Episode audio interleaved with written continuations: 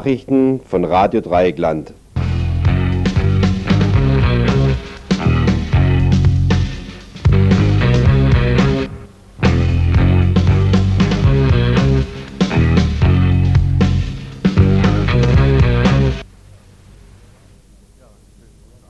Ja, einen schönen guten Abend, liebe Hörerinnen und Hörer hier bei Radio Dreigland aus Freiburg. Das eben war natürlich ein Fehler, weil wir machen ja hier keine Nachrichten, wie vielleicht auf anderen Sendern, Kurzmeldungen, sondern wir haben ja heute das Tagesinfo, unsere tägliche Infosendung, wo wir versuchen, soweit es geht, äh, Hintergründe zu den Nachrichten rauszufinden und zu vermitteln. Also jetzt zum Themenüberblick im Info, aber zunächst noch die Telefonnummer im Studio wie immer 31028 in Freiburg. Verantwortlich sind heute der Gaston, Thomas und der Meinhard. Die Themenübersicht. Am Anfang wird es ein paar Kurzmeldungen geben. Einmal Mülheims Bürgermeister lässt sich vor dem Volk schützen. Wie? Das werden wir in der ersten Meldung erfahren. Nummer zwei. Geschlossene Gesellschaft. Zum zweiten. Reps treffen sich heute Abend in Neuenburg. Die dritte Kurzmeldung. Antifa-Kundgebung Emmendingen. Die vierte Kurzmeldung Antifa-Bündnis in Freiburg? Fragezeichen. Und die fünfte Kurzmeldung dreht sich um die Ladenschlusszeiten, die zurzeit, so wie heute, bei 20.30 Uhr liegen und die Gewerkschaft HBV, Handel, Banken und Versicherungen, ja hier noch aktiv ist, um die wieder zurückzuführen. Auf welchen Zeitpunkt, das lässt sich vielleicht in der Kurzmeldung lässt sich der Kurzmeldung vielleicht entnehmen. Dann wird es noch eine kurze Meldung, nämlich die sechste geben, und zwar zur Schwermetallbelastung im Grün, allerdings eine sehr kurze Kurzmeldung. Danach wird es gehen um eine Hausdurchsuchung in La heute Morgen wegen einer antimilitaristischen Aktion. Danach werden wir einen Musikbeitrag haben, und zwar von der Gruppe Conflict. Danach wird es gehen um einen Arbeitskampf in Freiburg und zwar im Salatgarten. Da wollte nämlich eine Gruppe von Arbeitern und Arbeiterinnen einen Betriebsrat gründen. Dazu kam es nicht, weil diese wurden so darauf entlassen. Danach wird es einen Beitrag aus Italien geben zu einem Studentenaufstand, Fragezeichen, 68er in Italien. Und danach werden wir über die Volkszeitung, die ja finanziell nicht gesichert ist, nochmals berichten. Danach gibt es ein, es hat ja viele Beiträge heute, danach wird es um die UZ gehen und um die Zukunft der UZ, der Unsere Zeit, der Zeitung der DKP. Und danach wird es gehen um einen Prozess, der in Frankfurt stattfindet, und zwar wegen eines Börsensturms im April 89 zur Zeit des Hungerstreiks und ganz am Schluss vielleicht noch ein Beitrag zu einem anderen Funker hier in Freiburg, nämlich zu FR1. Ja, und das alles natürlich live in Radio Dreieckland im Info. Und wenn ihr irgendwie Bemerkungen oder Anmerkungen habt, könnt ihr hier anrufen. Nochmal wiederholt die Telefonnummer. Und zwar, wenn ihr nicht in Freiburg wohnt, müsst ihr die Vorwahl wählen 0761 und dann die 31028.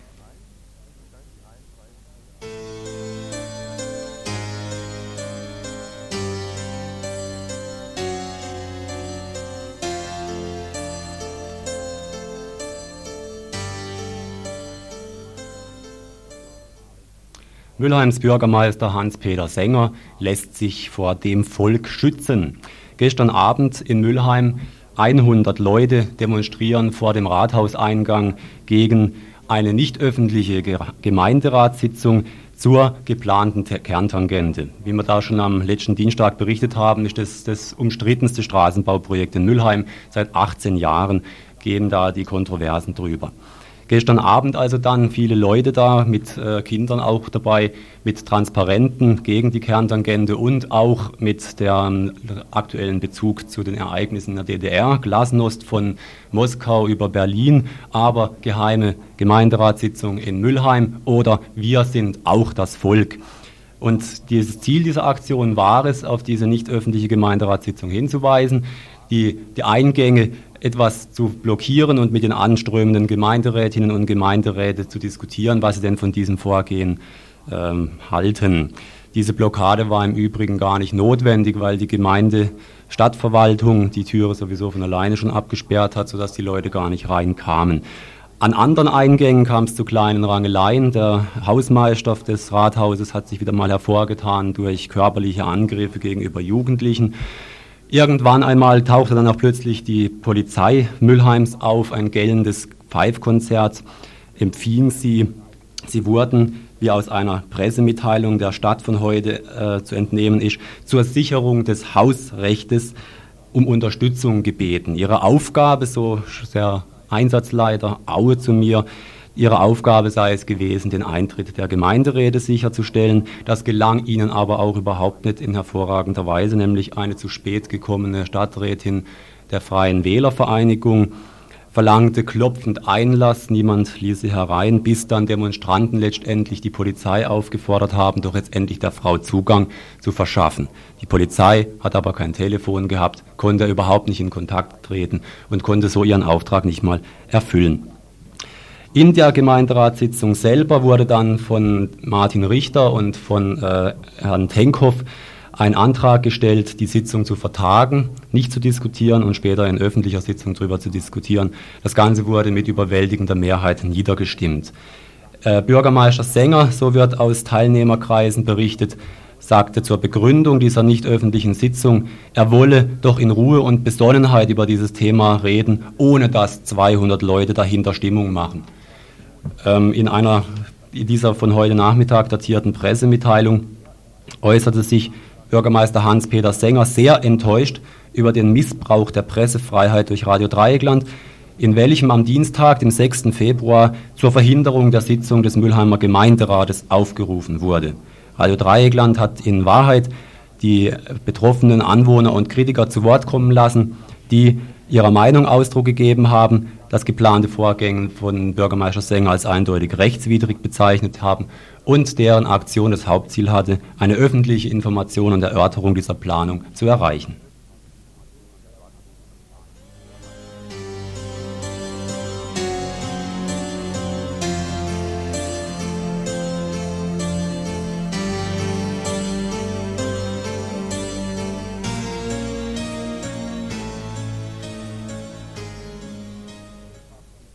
Bleiben wir bei geschlossenen Gesellschaften. Die Republikaner und, der, und zwar deren Kreisverband Breisgau Hochschwarzwald wollen sich heute vorstellen, heute Abend 20 Uhr im Stadthaus in Neuenburg. Sie wollen als geschlossene Gesellschaft mit ihnen nahestehenden Bürgern ihre patriotischen Ziele diskutieren und diesen ein Stück näher kommen. Aus dem Aufruf zur gewaltlosen Gegendemonstration stoppt die Republikaner gegen Nazis. Sie wollen Deutschland wiederherstellen und meinen damit ein neues Großdeutschland. Einem gerechteren, friedlichen und dadurch geeinten Europa sagen sie den Kampf an. Unter der Führung ihres Herrenvaterlandes BRD Deutschland sollen die Menschen des gemeinsamen Hauses Europa geknechtet werden. Mit völkischer Überfremdungspropaganda schüren sie den Hass gegen unsere ausländischen Mitbürgerinnen und Mitbürger. Frauen kommen in ihrem Weltbild nur als treusorgende Mütter am heimischen Herd vor.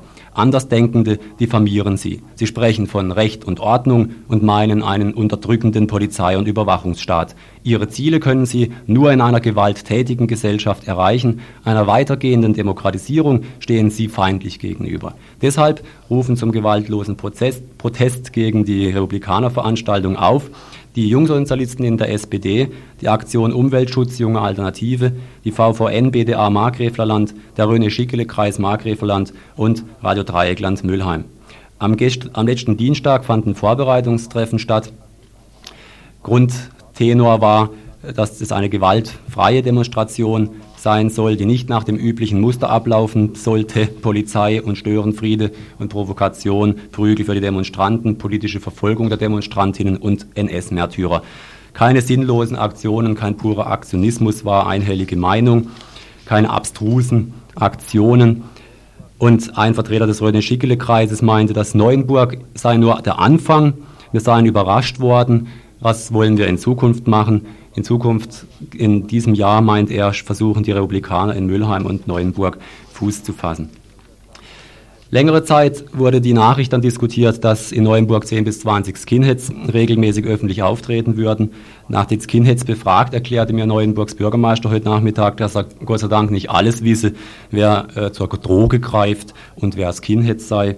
In einem Brief an die Jungsozialistin, die die heutige Demonstration angemeldet hatte, schrieb Schweinlin, er sei sich sicher, dass die, die Veranstalter dafür sorgen, dass es nicht zu Ausschreitungen von Chaoten kommen werde, obwohl es für ihn, wie er sagte, keine linken und rechten Chaoten gebe.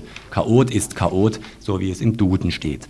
Bürgermeister Schweinlin stellt sich unter Chaoten dennoch etwas sehr Konkretes vor, nämlich die, wo in Freiburg die Scheiben zerschlagen und fügte sehr aufgebracht hinzu, die haben das Recht, in einem demokratischen Rechtsstaat zu leben, verwirkt. Mit Mitteln des demokratischen Rechtsstaates verschaffte Schweinlin denn auch den sogenannten Republikanern den heutigen Tagungsraum. In einer Pressemitteilung teilte Schweinlin heute mit, dass nach geltender Rechtsprechung die Verweigerung von Räumen nicht zulässig sei und bei ihm bekomme jeder einen Raum. Das einzige Mittel, die Reps zu bekämpfen, so Schweinlin heute Nachmittag, das einzige Mittel sei, die Reps irgendwo in Versammlungen vorzuführen. In Neuenburg geht das jedoch nicht. Mit Wissen des Bürgermeisters ist die REP-Veranstaltung als geschlossene Gesellschaft angekündigt. Die REPs versuchen nämlich immer unter diesem Motto Andersdenkende aus ihren Versammlungen draußen zu halten. Doris Brandner, Rechtsanwältin in Neuenburg, kritisiert genau diesen Punkt die geschlossene Gesellschaft. Es sei ja gerade das Selbstdarstellungsrecht, das zuletzt vom Bundesverwaltungsgericht herausgestellt wurde, als es entschied, dass Gemeinden auf jeden Fall Räume an Parteien vermieten müssten. Es widerspreche der Vernunft, so Rechtsanwältin Brandner, eine Parteiveranstaltung als geschlossene Gesellschaft abzuhalten. Somit erreichten die Reps die Öffentlichkeit gerade nicht, wie es die Gerichtsentscheide zur Raumfrage sicherstellen wollten. Die Gegendemonstration beginnt heute Abend um 19.30 Uhr vor dem Stadthaus in Neuenburg. Und äh, der Verlauf sollte von unserer Seite ohne Gewalt stattfinden. Gegendemonstration heute Abend 19.30 Uhr vor dem Stadthaus in Neuenburg.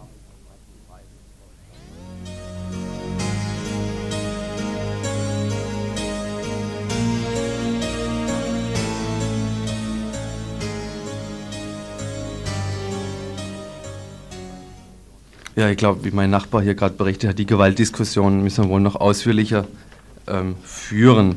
Aber jetzt zu der nächsten Kurzmeldung, Antifa-Kundgebung in Emmendingen. Da ist wohl auch so, dass irgendwelche Raps und Faschisten äh, sich wieder aus den Löchern trauen. Die Antifa-Gruppe und einige andere Gruppen aus Freiburg und dem Umkreis haben für den kommenden Samstag, den 10. Februar, zu einer antifaschistischen Kundgebung auf dem Emmendinger Marktplatz gegen Faschismus, Rassismus, Sexismus und Ausländerfeindlichkeit aufgerufen. Hintergrund war erstmal eine Ankündigung der Raps, dort zur Wiedervereinigung zu labern mit Fahnenschwenken und allem drum und dran, was zum großdeutschen Nationalwahn gehört, was es natürlich zu verhindern galt und gilt. Dank unserer geliebten badischen, Verzweif badischen Zeitung Der Wahrheit täglich auf der Spur ist nun in aller Munde, dass diese Ankündigung der Reps angeblich eine Finte war. Ihr sogenannter Parteihauptsekretär Michael Platt wollte mit dieser Ankündigung angeblich Verräter aus den eigenen Reihen aufdecken. Das heißt also, die Reps werden am Samstag in Emmendingen ihren faschistischen Hetzen keinen öffentlich angemeldeten Ausdruck verleihen. Das hat nun eine ganze Menge Leute hier verunsichert, ob sie überhaupt noch nach Emmendingen kommen wollen. Dazu die Antifa-Gruppe. Selbstverständlich werden wir am Samstag um 10 Uhr auf dem Marktplatz in Emmendingen die geplante antifaschistische Kundgebung lautstark unterstützen. Wir begreifen uns nicht als Feuerwehr und wollen den Faschisten auch nicht bloß nachlaufen. Faschistische Neuauflagen und Fremdenhass haben auch im Freiburger Umkreis Hochkonjunktur was in den Medien, wie zum Beispiel der BZ, verharmlost und geleugnet wird. Wir finden es wichtig, gerade auch in einer Kleinstadt wie Emmendingen dagegen auf die Straße zu gehen. Außerdem halten wir es, besonders jetzt und heute, für notwendig, die Menschen auch hier im Umkreis in ihrer Arbeit und ihrem Kampf gegen Faschismus solidarisch zu unterstützen. In diesem Sinne kommt also mit nach Emmendingen und bringt möglichst viele Transparente etc. mit. Soweit die Antifa-Gruppe. Dazu gibt es ein Vorbereitungstreffen und zwar dummerweise heute Abend um 20 Uhr im Restaurant Akropolis in der Klarastraße. Die Termine überschneiden sich also. Thematisiert werden heute Abend auch die Kriminalisierungsgeschichten, die im Moment wieder verstärkt gegen antifaschistische Zusammenhänge laufen.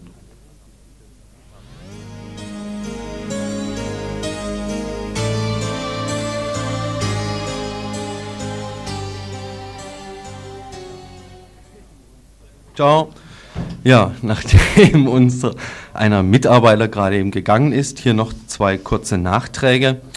In dem Zusammenhang wurde uns auch noch eine Bitte um Bekanntgabe hereingereicht. Alle Leute, die bei der NPD-Veranstaltung in Villingen-Schwenningen eine Anzeige oder Vorladung zur Zeugen- oder Beschuldigtenvernehmung bei den Bullen bekommen haben, sollen sich heute Donnerstag zwischen 17 und 20 Uhr im Infoladen Subito Clara Straße 73 bei der Antifa melden.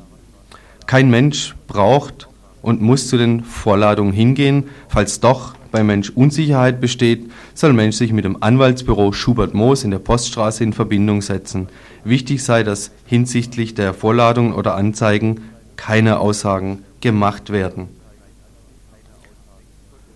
Ja, und dann gleich anschließend noch das, die nächste Kurzmeldung zu dem antifaschistischen Bündnis in Freiburg. Auf dem letzten Treffen der AntifaschistInnen wurde ein regelmäßiger Erfahrungs- und Informationsaustausch als zentrales Moment eines Antifa-Bündnisses gewünscht.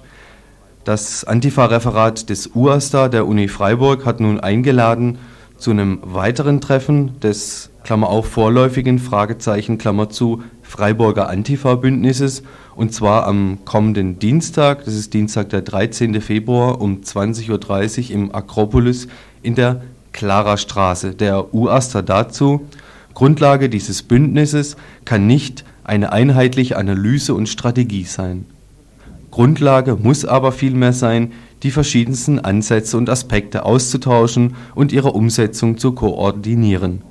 Nur im Bündnis haben wir eine Chance, einem Aufrollen dieser Gesellschaft von rechts entgegenzuwirken. Und weiter, nur die Zusammenfassung verschiedener Ansätze und Strategien kann unsere Forderung nach einer multikulturellen, antihierarchischen Gesellschaft glaubwürdig vermitteln. Soweit der UASTA zum anlaufenden antifaschistischen Freiburger Frühling.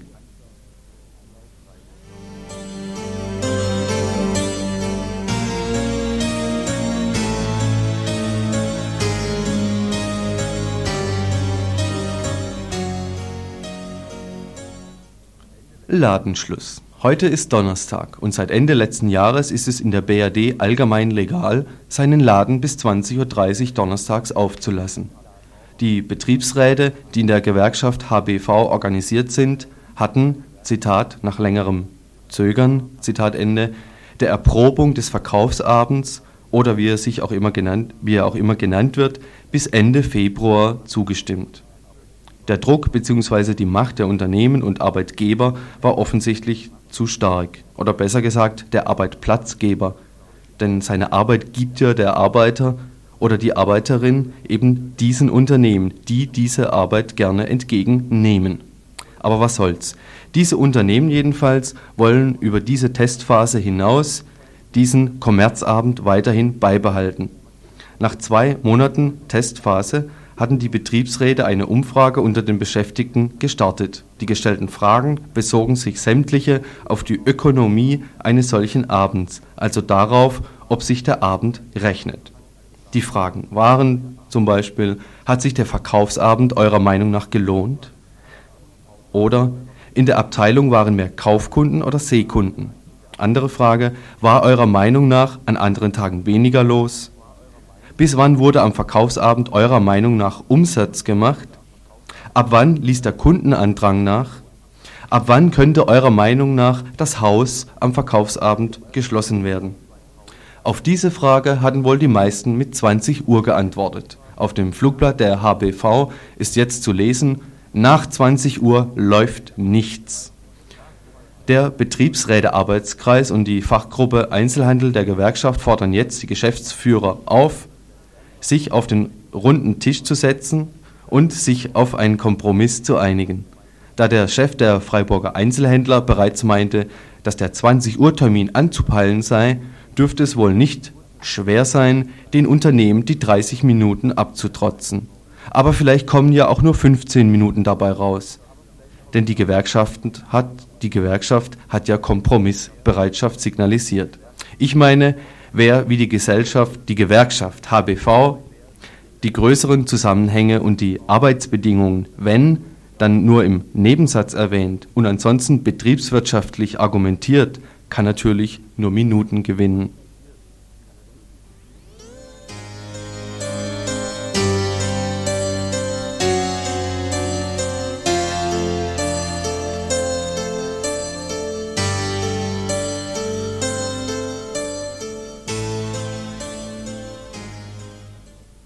Schwermetallbelastung im Grün. Hier eine Kurzmeldung. Über das Amt für öffentliche Ordnung erhielten gestern unter anderem die in Freiburg im schwermetallbelasteten Grün auf dem Greta-Gelände einst vertretenen Kindertagesstätten die Sanierungsvorschläge des Gesundheitsamtes. Der Amtsarzt hatte offensichtlich Sanierung mit Reinigung verwechselt. Denn was die Kitas in die Hände kriegten, war lediglich ein Schönheitsreparatur- und Putzplan. Zitate die sehr zahlreichen Simse und Gefache sind regelmäßig gründlich unter Vermeidung von Staubverwirbelung zu reinigen. Oder unter und auf den Schränken ist regelmäßig zum Beispiel feucht zu reinigen. Die Matratzen sollten unbedingt mit abwaschbaren Bezügen oder mit waschbaren Wechselbezügen versehen werden. Der Teppichboden sollte unbedingt durch abwaschbare Gymnastikmatten ersetzt werden. Auf den Lampen ist der Staub zu entfernen. Oder die Straßenschuhe sollten unbedingt in der vorderen Hälfte des Vorraumes abgelegt werden. Dies könnte vor einer quer durch den Raum laufenden Holzbank geschehen, wobei dann die Kinder sich nur im Anschluss darum um 180 Grad auf dieser Bank drehen und gewissermaßen auf der dann reinen Seite ihre Hausschuhe anziehen könnten. Erwachsene hätten hier Gelegenheit, mit gutem Beispiel voranzugehen. Mit diesen Beispielen als Sanierungsvorschläge vorangegangen ist also die Stadt Freiburg, der Amtsarzt. Ach noch was, bei Sanierungsarbeiten in der Umgebung sollten die Fenster geschlossen bleiben. Apropos Sanierungsarbeiten. Am kommenden Dienstag um 11 Uhr morgens möchte die IHK, die Industrie- und Handelskammer, auf dem Gelände hinter der Kita, also an der Schnevlinstraße, den Spaten zum ersten Mal für ihren, für ihren Neubau in den Boden stechen. Alle diejenigen, die gegen einen Baubeginn sind, zum Beispiel weil sie sich gesundheitlich gefährdet sehen, versammeln sich dort, um dies den Herren der IHK klarzumachen. Und dies am Dienstag um 11 Uhr, Schnevlinstraße, ehemaliges Riegeler Gelände.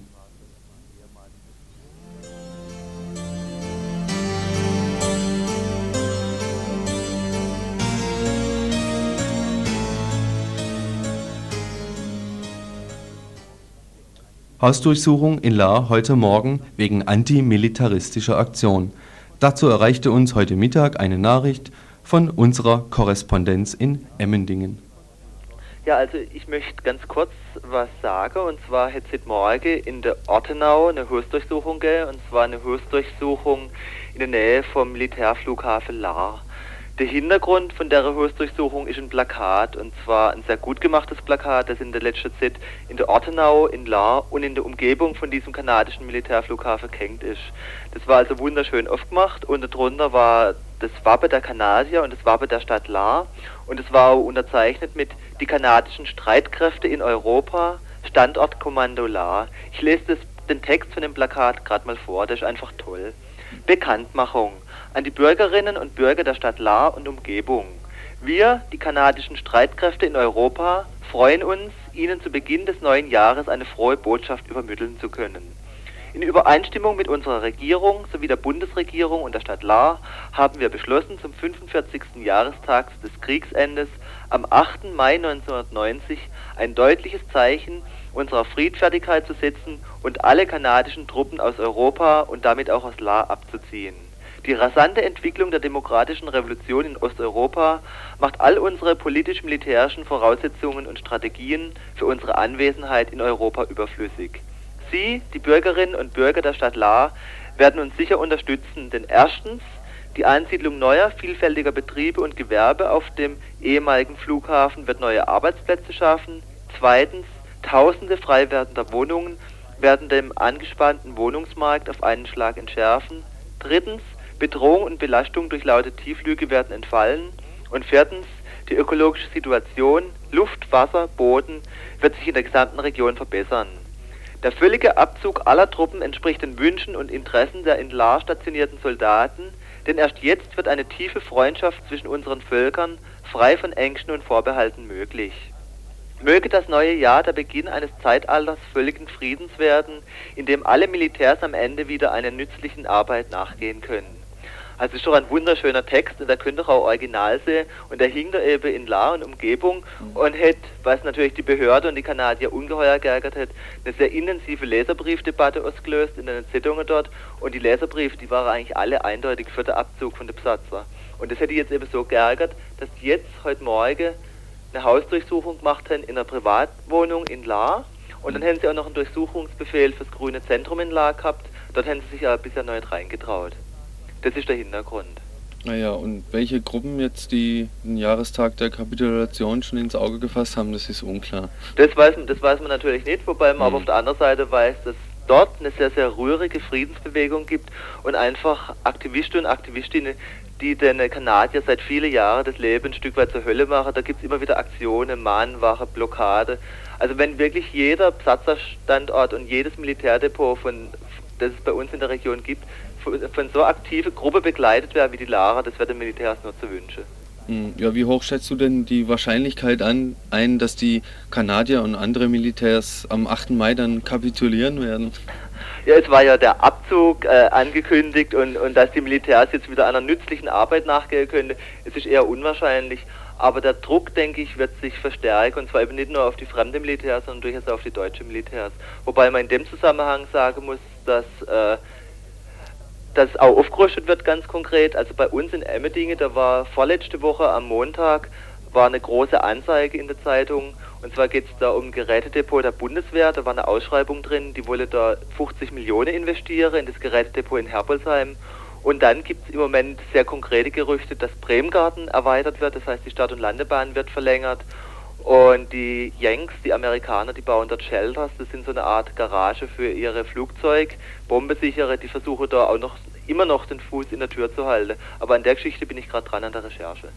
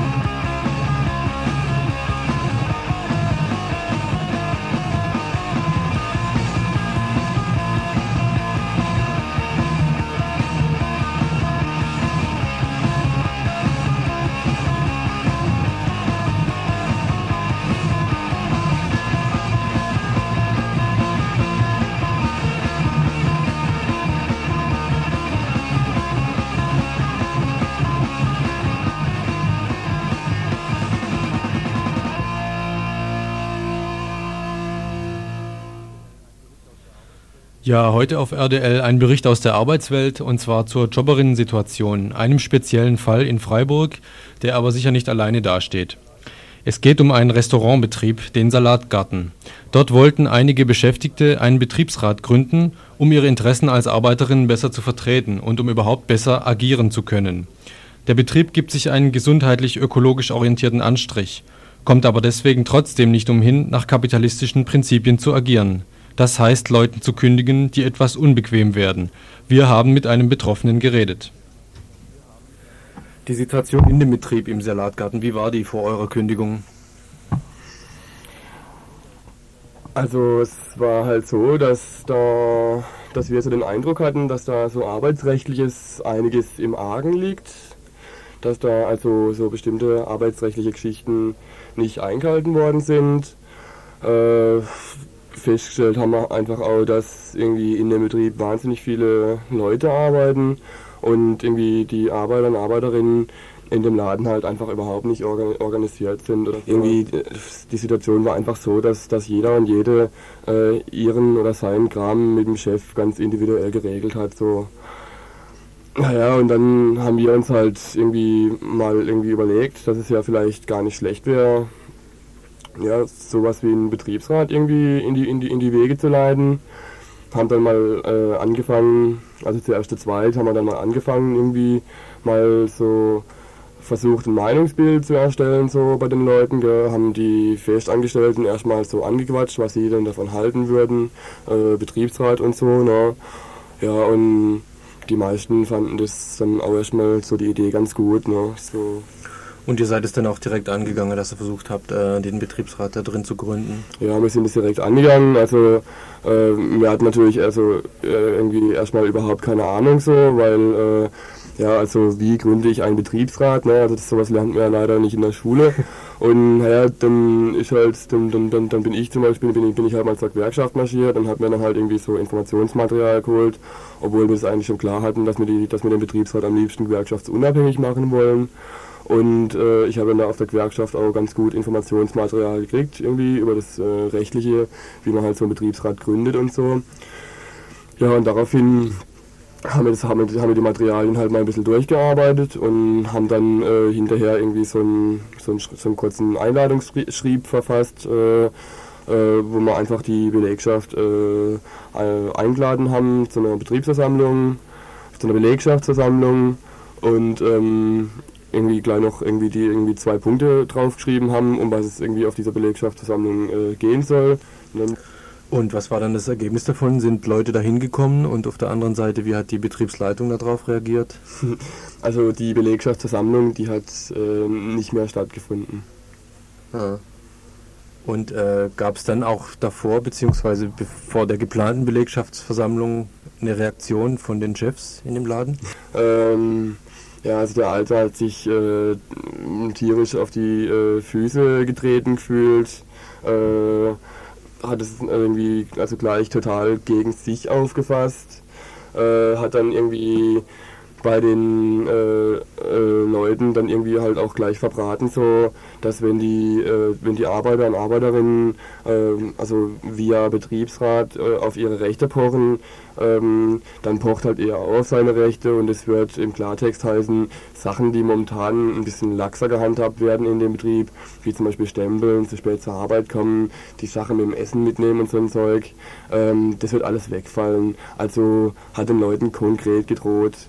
Des Weiteren äh, ist dann auch gelaufen, dass der Chefkoch, der Küchenchef, in der Frühstückspause das äh, gesamte Küchenpersonal, also ich finde es ja nur die Herde, das gesamte Küchenpersonal äh, an einer Frühstückspause zusammengeschissen hat. Ähm, irgendwie total entrüstet getan hat, dass uns die Leute zugehört haben, äh, irgendwie von wegen unseren Betriebsratsplänen. Ähm, er meint hat, er wird sich total hintergangen fühlen von seinem Küchenpersonal und ähm, wenn jemand in dem Betrieb ein Problem hätte, dann könnte man ja schließlich zu ihm kommen und er wird dann zum Chef gehen und wird es lösen. Und überhaupt er löst alle Probleme. Äh, eine Frau und ich, die, also wir zwei, die das so initiiert haben, müssen, wir mussten erstmal ähm, aufs, aufs Chef, aufs sogenannte Chefbüro, äh, nachdem diese Einladung äh, zur Betriebs, äh, zur Belegschaftsversammlung äh, ähm, erschienen ist. Mein, also das war natürlich, äh, da war natürlich logisch keine Namen oder sowas drauf, aber das war denen schon völlig klar, aus, also aus, aus welcher Ecke das kommt. Also das, ja, das war einfach klar, woher das kommt. Ne? Und dann sind wir, mussten wir halt eben da hoch und ähm, dann gab es halt irgendwie mal die Diskussion zwischen, zwischen, zwischen Chef und uns und dieser Chefkoch, der war auch anwesend bei dieser Diskussion und da hat er halt irgendwie nochmal ausgedrückt, dass er sich äh, äh, einfach, also Chief, dass er sich einfach hintergangen fühlt und äh, hintergangen fühlt, was hat, er, was hat er noch alles erzählt, ja und einfach, dass, dass es in seinem, Betriebs, äh, in seinem Betrieb einfach kein, äh, äh, kein Betriebsrat braucht. Das hätte in seinem Betrieb einfach nicht nötig. Er hat betont, dass er gleich zu seinem Anwalt äh, das, äh, äh, marschiert wäre und sich, äh, und sich erkundigt hätte. Und das hat sich alles also einfach alles so angehört, ähm, als, als würde uns die Kündigung, die Kündigung ins Haus stehen. In welcher Vertragssituation habt ihr euch denn da befunden? Habt ihr Arbeitsverträge gehabt, ihr drei? Ja, das äh, war eben das Problem. Wir hatten noch keine Arbeitsverträge, also wir hatten keinen schriftlichen Arbeitsvertrag. Es bestand bis dahin ein mündlicher Arbeitsvertrag. Ähm, schriftliche waren in Aussicht gestellt und ähm, wir befanden uns noch in der Probezeit, in der, in der tariflichen Probezeit, die beträgt drei Monate. Und eben, wie, wie gesagt, irgendwie, wir rechneten da mit der Kündigung gleich. Und ähm, am nächsten Morgen, äh, äh, Arbeitsbeginn, kam halt äh, Chief im Personalraum und meinte dann wieder zu uns zwei, wir sollen nachher mal ähm, aufs äh, Büro kommen. So, was dann kam, war, dass er uns äh, ausgefüllte und unterschriebene ähm, Arbeitsverträge in die Hand gedrückt hat. Was uns dann brutal erstaunt hatte, womit ich irgendwie überhaupt nichts anfangen konnte. Ich hielt es damals irgendwie für sowas wie einen Bestechungsversuch, dass irgendwie was sich, er drückt uns halt einen Arbeitsvertrag in die Hand und, und wir lassen dafür, dafür von unseren äh, Organ Organisierungsplänen ab oder sowas. Dann kam aber kurz danach auch die Kündigung ins Haus geflattert. Ja, ohne, ohne ein Wort zu sagen, so. Äh, wir haben dann irgendwie bis, bis, bis, bis letzte Woche Freitag noch gearbeitet und äh, am Samstag kam dann, also der hat dann irgendwie kein Wort gesagt, so, ne. Äh, äh, am Samstag kam dann irgendwie die Einschreiben ins Haus geflattert, so mit der Kündigung. Mit der Kündigung erstmal ähm, mit der gesetzlichen Kündigungsfrist, wie er, wie er betont hat. Und ähm, diese 14 Tage Kündigungsfrist ähm, hat er geschrieben, äh, für diese 14 Tage sind sie beurlaubt. Ähm, das heißt, äh, äh, er hat die, die gesetzliche Kündigungsfrist eingehalten, hat aber nicht mehr darauf bestanden, dass wir da zum Arbeiten kommen, äh, sondern äh, bezahlt uns einfach die, die, die 14 Tage noch aus und äh, legt aber offensichtlich einen großen Wert darauf, dass wir nicht mehr in Betrieb kommen. Das ist für mich äh, einfach nochmal ein, ein Ausdruck von seiner Feigheit, weil er einfach keinen keinen Bock drauf hat, dass wir irgendwie da nochmal hinkommen und ähm, was ich äh, der Belegschaft irgendwie dann noch, noch, noch erzählen, was da, was da abgegangen ist ne, und was ich da noch mehr Unruhe stiften. Ja, das heißt, wie wir es ja schon lange kennen, aber es lohnt sich vielleicht trotzdem, das nochmal zu sagen bei diesem Chef, der hat für sich keine Probleme, sein ökologisches oder gesundheitsbewusstes äh, Umgehen mit diesem Salatgarten oder sein Bewusstsein selber auch stellt für ihn keinen Widerspruch zu seinen kapitalistischen Machenschaften dar. Das heißt, eiskalt Leute rauszuschmeißen, wenn sie ihm nicht mehr passen. Wie sieht es denn für euch jetzt weiter aus, für euch drei konkret? Habt ihr vor, mit der Sache noch weiter umzugehen?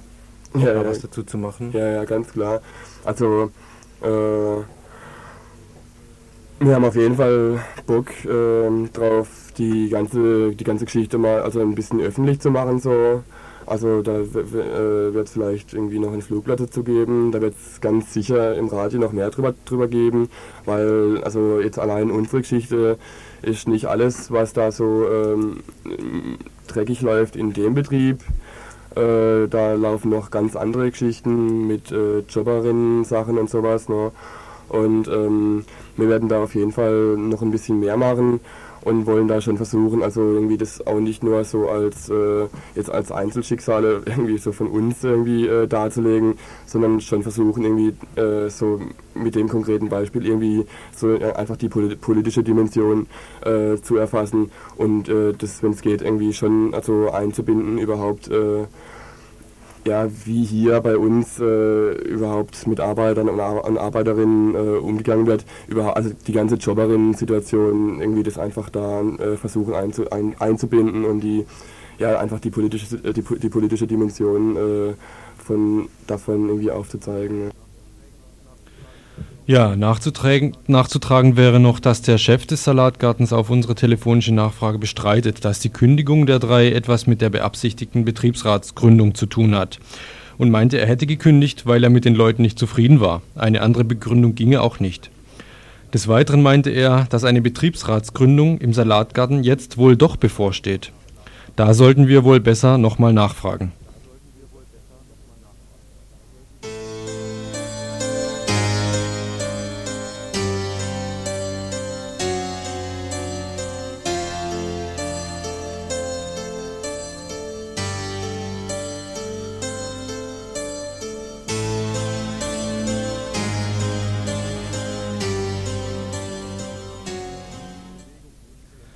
In Italien ist Bewegung in die Studentinnen und Studenten geraten. Fakultäten werden besetzt, große Demos mit bis zu 150.000 Teilnehmerinnen werden durchgeführt.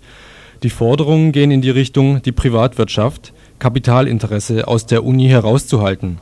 Es gibt momentan einen Gesetzentwurf in Italien, der den Unternehmern mehr Gewicht in der Universität verleihen soll.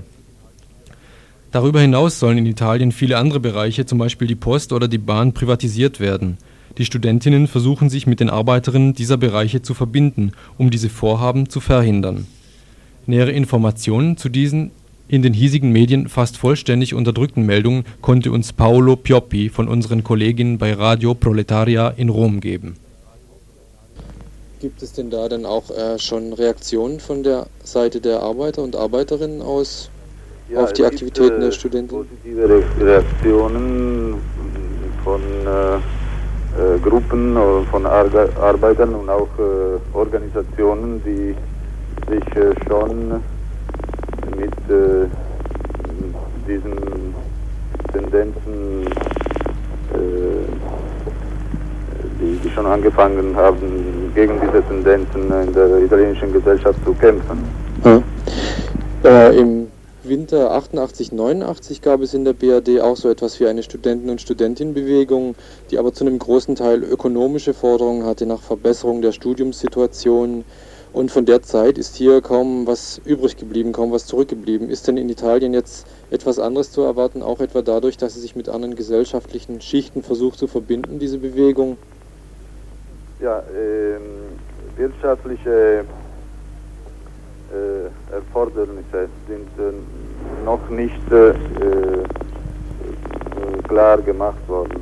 Aber ich glaube, sie gehören äh, der. Äh, es ist wichtig, dass sie auch gemacht werden, denn äh, Studenten, äh, äh, man sagt in Italien, es gibt kein Recht äh,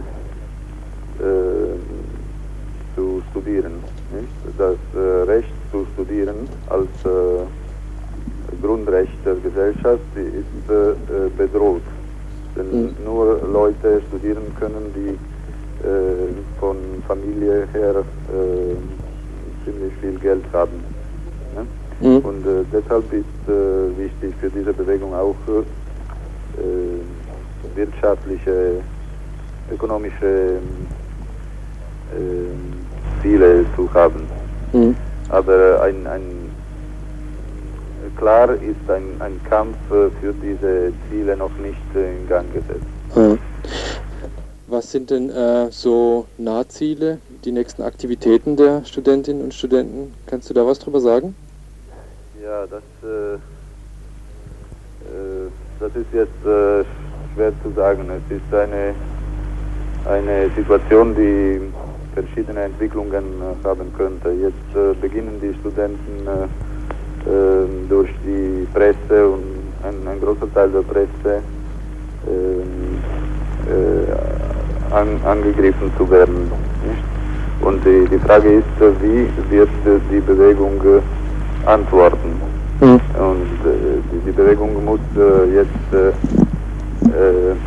ihre Positionen entwickeln nicht? Und, und präzisieren. Mhm. Und das sind jetzt die Studenten benötigt äh, zu, zu tun. Mhm. Aber wie das äh, gemacht wird, äh, das, das weiß jetzt niemand. Weiß niemand.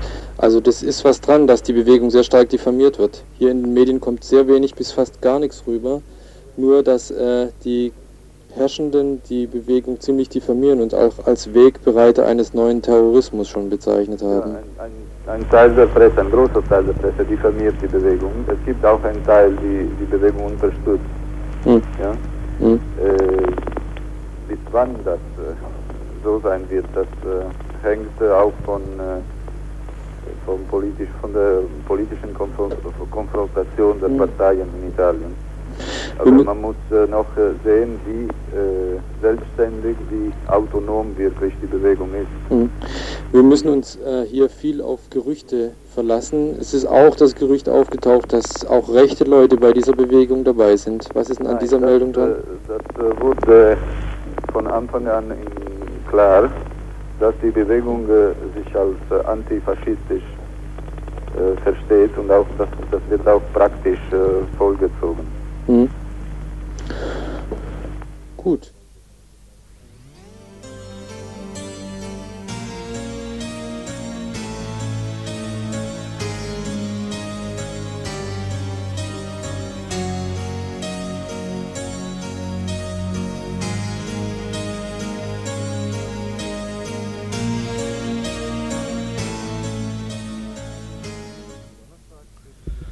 Letzten Donnerstag führten wir ein Studiogespräch mit einem Vertreter der Angehörigengruppe, also der Gruppe der Angehörigen und Freunde der politischen Gefangenen in der BRD, über die Veränderungen in den bundesdeutschen Knästen seit dem Beginn des letzten Hungerstreiks am 1. Februar 89. Darin hieß es auch, dass es kaum gelungen ist, die Bewegung draußen, die den Hungerstreik unterstützte, zu kriminalisieren. Aber davon gibt es auch Ausnahmen. Am 16. Februar beginnt in Frankfurt ein Prozess gegen vier Menschen, die angeklagt sind, am 12. April des letzten Jahres die Frankfurter Börse angegriffen zu haben.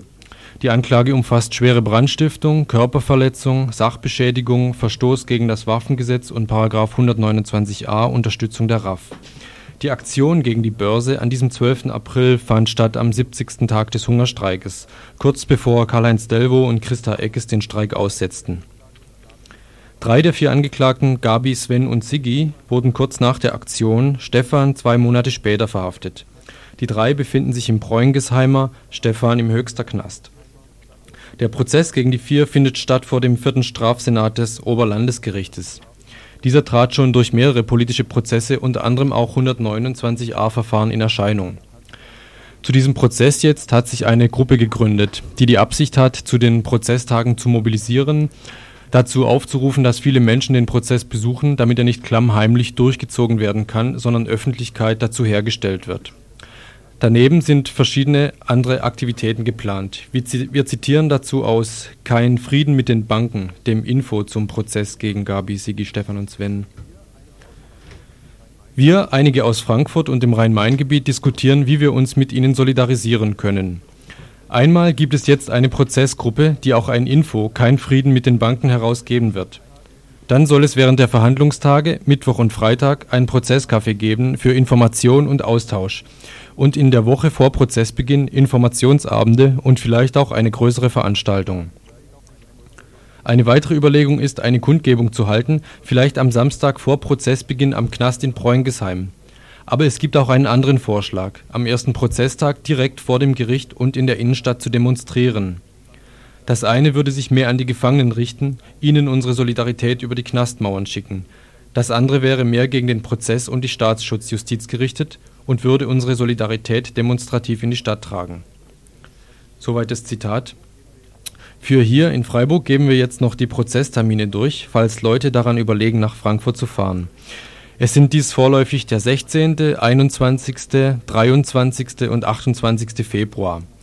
Der 16. ist übrigens der übernächste Freitag und unseres Wissens beginnt die Verhandlung in Frankfurt morgens um 8 Uhr vor dem Oberlandesgericht.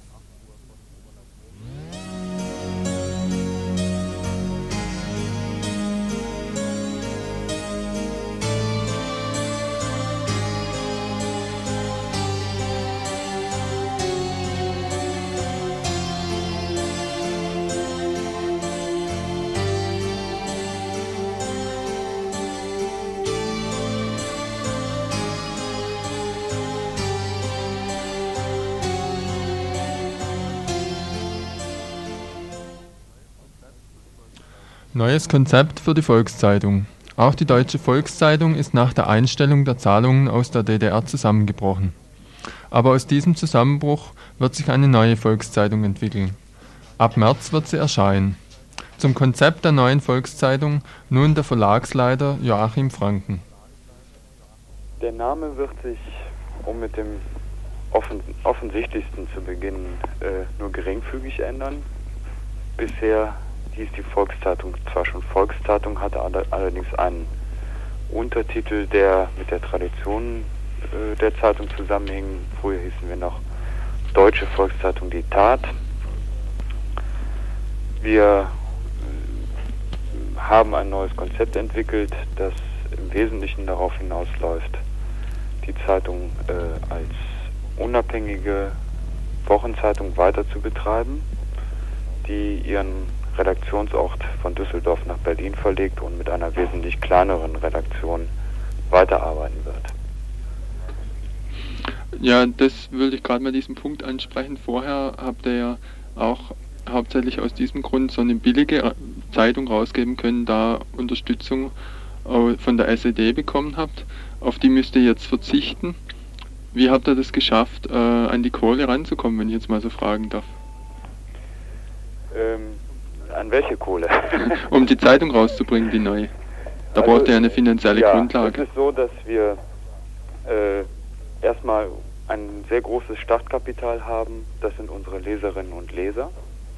Wir haben einen Abonnentenstamm von ca. 20.000. Das ist eine solide Grundlage, um eine Zeitung unseres Formats und unseres Umfangs äh, zu betreiben. Wir hatten nach dem Zusammenbruch der alten Zeitung, der auch im Wesentlichen ein Zusammenbruch des Paul-Rugenstein Verlages war, äh, eine Initiative gestartet, einen Appell zur Hilfe an unsere Leserinnen und Leser, der mit einem sehr überwältigenden Echo geendet hat. Unsere Leser haben sich bereit erklärt, binnen drei Wochen über 1,4 Millionen D-Mark äh, zur Verfügung zu stellen als stille Gesellschafter in einen neuen Verlag einzutreten und damit einen wichtigen Beitrag zur Absicherung der Zeitung zu geben. Hinzu kommt, dass wir hier in Berlin einen neuen Partner gefunden haben, die äh, Elefantenpress, mit der wir eng verlegerisch zusammenarbeiten werden und äh, insofern auch in ein verlegerisches Umfeld hineingeraten, was äh, auch vom verlegerischen Aspekt die Zeitung für die Zukunft absichert. Es haben sich ja auch noch einige andere Dinge geändert. Also zum Beispiel wird die Volkszeitung jetzt im Abo dann doch ein bisschen teurer werden. Und soviel ich weiß, ist auch die Redaktion jetzt etwas geschrumpft. Also ihr musstet Leute entlassen oder sie sind freiwillig weggeblieben, das weiß ich jetzt nicht. Das ist, das stimmt nur zum Teil. Wir haben äh, keine Leute entlassen. Entlassen wurden die Redakteure noch im alten Verlag. Es hat sozusagen eine gemeinsame Initiative aller Redakteure gegeben, die Zeitung fortzusetzen, wobei von Anfang an klar war, dass äh, in einer Fortsetzung der Zeitung äh, weniger Leute beschäftigt werden würden. Wir haben bisher in der alten Zeitung 18 Redakteure beschäftigt und werden demnächst nur noch mit sechs Redakteuren arbeiten können. Das war aber allen klar von Anfang an. Klar war auch, dass wir äh, den Abon Abonnementpreis äh, erhöhen mussten, geringfügig. Ich denke aber, dass wir damit immer noch vergleichsweise günstig liegen, wenn man sich die Preisstruktur anderer äh, Zeitungen ansieht. Wird sich jetzt auch inhaltlich was an der Volkszeitung ändern? Wer, werdet ihr einen anderen Kurs, wenn ich mal so sagen darf, jetzt fahren oder werdet ihr euer Spektrum verbreitern? Was wird sich da ändern? Glaube, dass die Volkszeitung auch bisher schon äh, eine Zeitung war, die ein recht breites Spektrum von Meinungen reflektiert hat. Wir haben uns bisher als Diskussionsachse will ich mal sagen, zwischen verschiedenen Teilen der Linken verstanden und werden das auch weiterhin tun. Äh, uns kommt es darauf an, keine Meinung auszugrenzen, uns als Diskussionsforum anzubieten für verschiedene Teile demokratischer Bewegungen, äh, von Parteien, von sagen wir mal vom Spektrum der Anti-AKW-Bewegung über die Frauenbewegung bis hin äh, zu äh, den Grünen und zur SPD.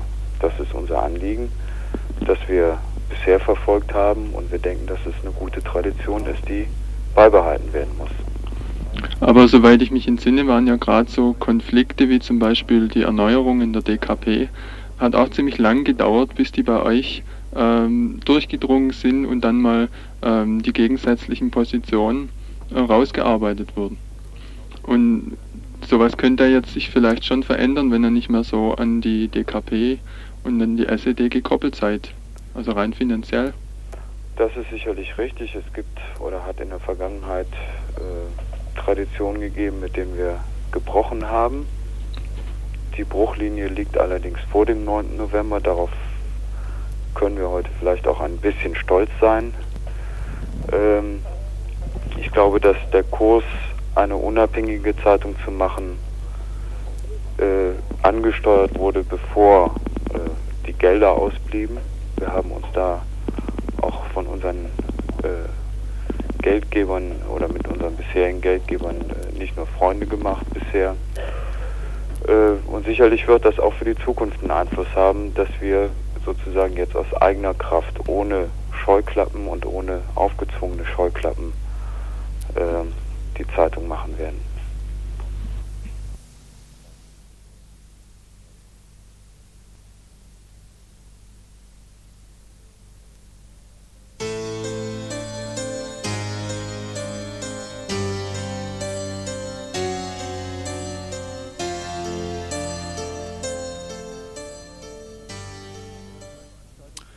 Ja, zwei Veranstaltungshinweise haben wir jetzt noch. Einmal morgen, Freitag, um 15 Uhr gibt es eine Kundgebung vor dem Sozialamt. Die wird veranstaltet von den PGLs und die Kundgebung fordert ein AJZ, ein autonomes Jugendzentrum. Die PGLs sind die Punks gegen Langeweile. Also Kundgebung vor dem Sozialamt am Siegesdenkmal. Dabei sollen auch Unterschriften übergeben werden an das Sozialamt. Und der Chef des Sozialamtes hat wohl auch schon gesagt, nach der Forderung nach dem AJZ wird er erst nachgeben, wenn Hunderte dastehen. Der zweite Veranstaltungshinweis betrifft eine Veranstaltung im Infoladen, Infoladen in der Klarastraße 73 in Freiburg.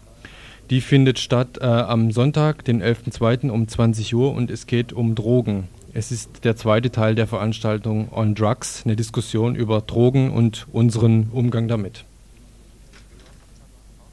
So, und ich habe jetzt auch noch einen Aufruf und zwar an alle, die Radio Dreieckland helfen wollen und Radio Dreieckland unterstützen wollen. Äh, da gibt es mehrere Möglichkeiten, dies zu tun. Die eine wäre, die Mitglied im Freundeskreis zu werden. Das ist ganz einfach. Ihr braucht nur hier anrufen unter der Telefonnummer 31028 mit der Freiburger Vorwahl 0761. Und das ist auch ganz billig. Das kostet 40 Mark für Nichtverdienende oder wenig Verdienende im Jahr und 80 Mark für Mehrverdienende. Und äh, wir sind auf eure Unterstützung angewiesen, natürlich auch finanziell.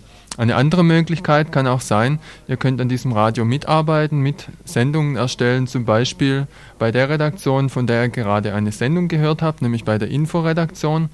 Und auch da ist es ganz einfach, Kontakt mit uns aufzunehmen. Zum Beispiel könnt ihr heute Abend um 20 Uhr in das Radio Dreigland Archiv, das ist beim Freundeskreisbüro in der Adlerstraße 12 um 20 Uhr, da könnt ihr hinkommen und euch die Inforedaktion angucken und mal sehen, was die Leute dort machen und was sie arbeiten. Das wäre also eine der anderen Möglichkeiten, sich im Radio aktiv zu beteiligen. So, und das war nun wieder das